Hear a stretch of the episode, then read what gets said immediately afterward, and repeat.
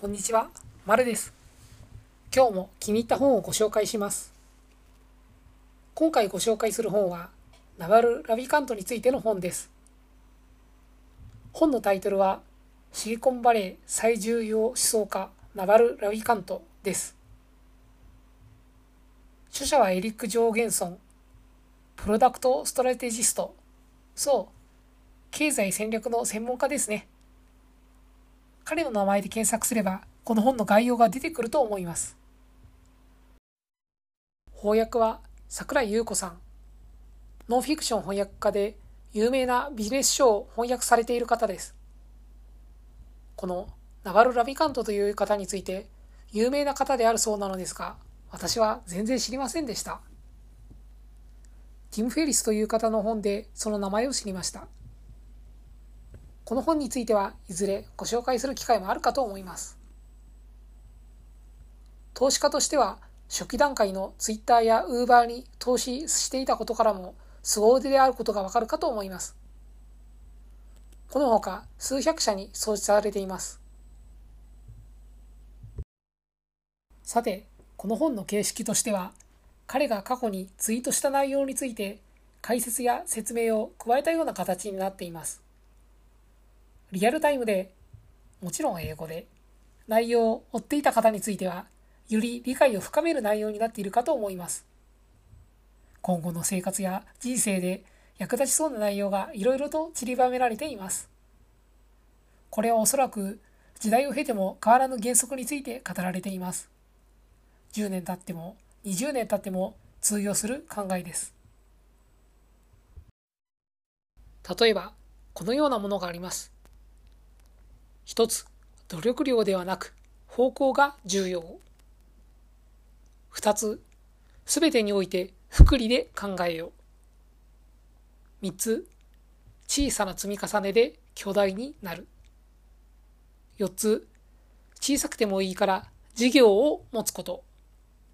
五つ、すべては体の健康があってこそ。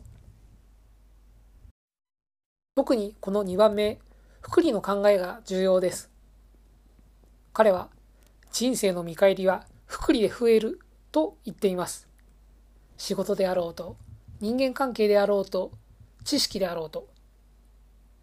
本をよく読んでいる方であれば、1年前、3年前と比べてどう変わったか。働いている方であれば、3年前、5年前と比べてどのように変わったか。時々ふと立ち止まって考えてみるのも面白いのではないでしょうか。きっとすごく進化しているかと思います。ただ、良い習慣も悪い習慣も全て福利で増えてしまいますので要注意です。一つ目の方向が重要ということも合わせて振り返る方が良さそうです。例えば、ダイエット、間食、タバコ、運動、試験勉強、いろいろ当てはまりそうですね。あと気になるのは4つ目に述べた小さくても良いから事業を持つことでしょうか。日本で言うなら65歳以降あなたはどうやってご飯を食べていくの？ということです。これに対する答えを私はずっと探し続けています。年金退職金それでも良いでしょう。この問いを例えば80歳、90歳以降とした場合、どう変わると思いますか？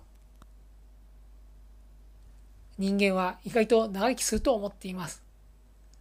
その時にどうするか、どうすればいいのか、そういう時のためにこの本は役立つと思っています。こちらの本は日本語版で300ページ程度です。読むのに慣れている方であればさらっと読めてしまいますので、ぜひ繰り返し読んでほしいところです。初版は2022年の8月で本屋さんでも時々見かけたりします。ナバル、本といった単語で検索すれば書籍の情報が出てきます。なお、原書はネットで無料ダウンロードできたりします。よければこちらも合わせてご覧いただければと思います。それでは今回はこの辺で、また次回の本紹介でお会いしましょう。